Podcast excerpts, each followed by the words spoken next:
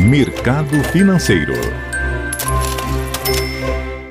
Bom dia. Bolsa Paulista opera em alta de 0,37% a 113.832 pontos. Mercado americano, o índice Dow Jones avança 0,45% e a bolsa eletrônica Nasdaq opera em alta de 0,22%. Na Europa, bolsa da França subindo 0,57%. Em Londres, bolsa recuando 0,8%. E na Alemanha, bolsa operando em alta em 0,5%. Nesta madrugada, a bolsa da China encerrou em forte queda de 2,8%.